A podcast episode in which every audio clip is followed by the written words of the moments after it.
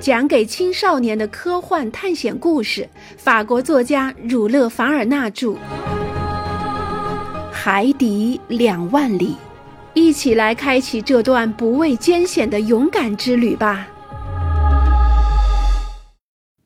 他妈的！加拿大人气愤地叫道：“我没击中！”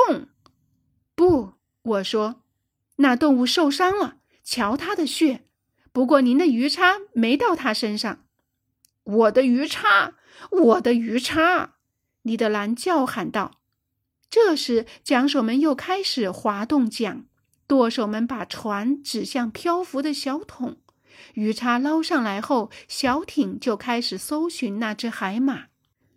那海马不时地浮出水面换气，它飞速地游动着，看来受伤并没有使它衰竭。艇上的人一个个精神十足，小艇沿着海马的行踪穷追不舍。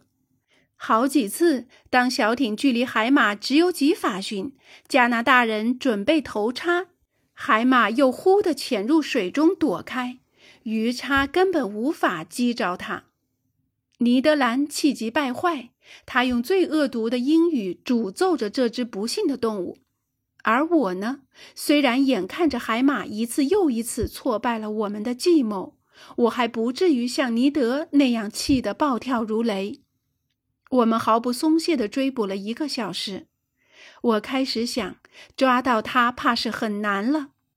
这时，这只动物突然起了使它后来追悔不及的报复的坏心，它转过身向小艇发动了攻击。他这一举动丝毫没有逃过加拿大人的眼睛。小心，他说。舵手用他那古怪的语言说了几句，大概是提醒他的桨手要提高警惕。这时，海马追到了距小艇二十英尺处，停了下来。他用他那不在嘴尖，而是长在嘴上的大鼻孔猛地吸了一口气，然后纵身一跃，朝我们扑了过来。小艇没能躲过他的撞击，艇身顷刻倾斜了一半，一两吨海水灌进来。但幸好舵手机敏，使受撞击的地方是小艇的侧部，而不是正面，所以小艇没有被撞沉。尼德兰死死地抱住手柱，用鱼叉往那庞然大物身上乱戳。那动物像狮子叼着一只豹子一样，用牙齿咬住船舷，把小艇衔了起来。顿时，我们一个个东倒西歪。如果不是一直在猛击着这只畜生的加拿大人，最后终于用鱼叉刺中了他的心脏，我真不知道这场冒险将如何收场。我听到了牙齿在铁皮上发出的吱嘎声，海马不见了，鱼叉也被拖走了。但没一会儿，小桶浮出了水面。没隔一阵子，动物的尸体也跟着仰面朝天的浮了上来。小艇划了过去，把那动物拉上了艇，然后返回鹦鹉螺号船上。这只海马重五千公斤，必须用大功率滑轮才能把它拉上平台。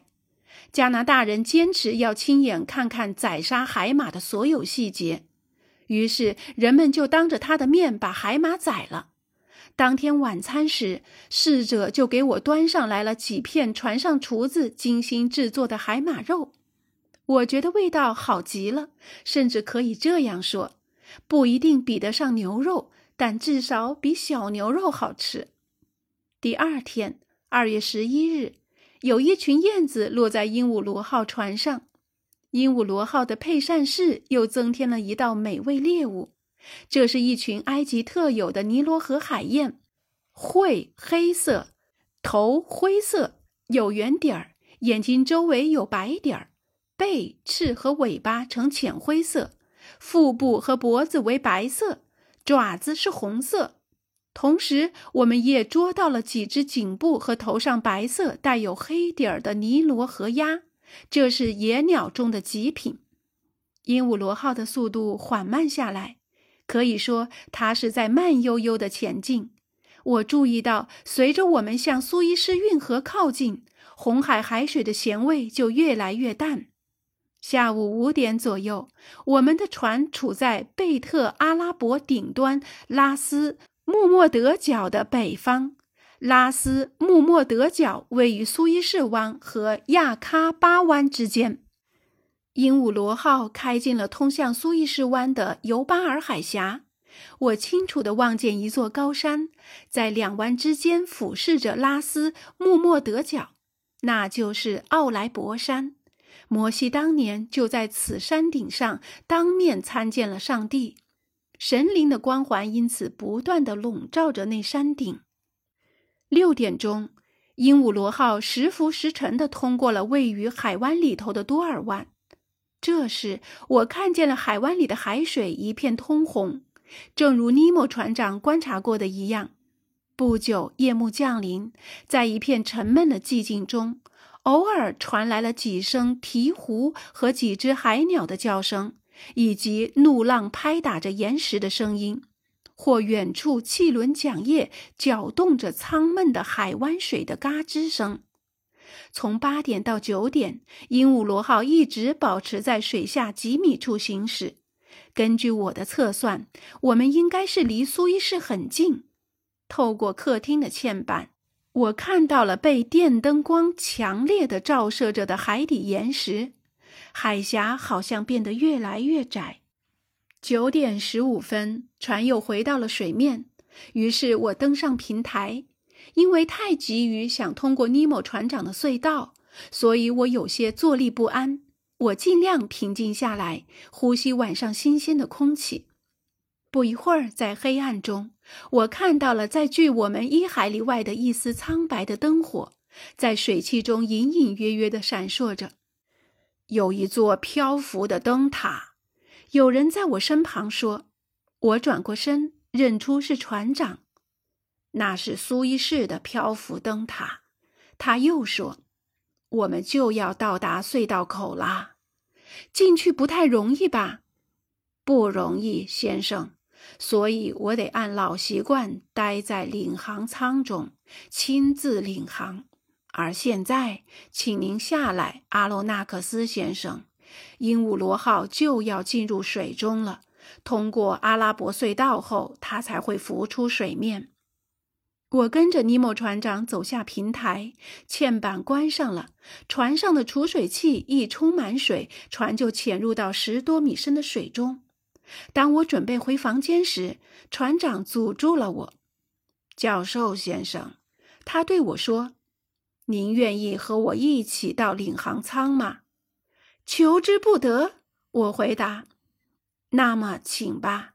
您可以看看这次既在地下又是在海底的航行。”尼莫船长领着我走到中央扶梯，他打开扶梯中部的那扇门。我们走过上层纵向通道，就到了在平台前端的领航舱。这个舱每面墙宽六英尺，和密西西比河或哈德逊河上的汽轮的领航舱很相似。中间有一台垂直放置的轮机在运转着，轮机上操舵索连着鹦鹉螺号的后部。领航舱的板壁上装着四个透镜舷窗，以便让舵手看得清楚各个方位的情况。舱里很昏暗，但过了一会儿，我的眼睛就慢慢适应了。我看到了领航员，一个身强力壮的汉子，他两手扶着轮机的轮廓，在舱的外面装在平台另一端的探照灯从床后部一直照过来，所以海里显得格外清晰。现在，尼莫船长说：“让我们找找我们的通道吧。”在领航舱里有几条电线连接着领航舱和机器房，所以船长可以同时对鹦鹉螺号发出航向和行动的指令。他按了一个金属键，轮机的速度就立刻慢了很多。我默默地注视着此刻我们正在通过的陡峭的高石壁。那是海岸上泥沙高地的坚固地基。我们这样行驶了一个小时，只走了几米。尼莫船长目不转睛地盯着悬挂在舱内的一个有两个同心圆的罗盘。船长每做一个简单手势，领航员就立刻改变鹦鹉螺号的航向。我靠着左舷窗边坐了下来，观察着一些由珊瑚虫堆积而成的壮观的地下建筑，以及一些植虫动物、海藻和从凹凸不平的岩石里伸舞着大爪子的甲壳动物。十点十五分，尼姆船长亲自把舵，我们面前出现了一条宽阔的、又黑又深的长廊。鹦鹉螺号船果敢地开了进去。船的两侧传来了一种不正常的声响，这是因为隧道的斜面把红海的海水灌向地中海时发出来的。尽管鹦鹉螺号的推进器逆流转动，尽量想放慢船前进的速度，但鹦鹉螺号仍随着涌流箭一般的向前冲去。在通道狭长的石壁上。我只看到了由于高速而摩擦出来的点点火星、笔直的痕迹和火痕，我的心砰砰地跳着。我用手压住胸口。十点三十分，尼莫船长松开舵，转身对我说：“地中海。”不到二十分钟，激流就涌着鹦鹉螺号通过了苏伊士地峡。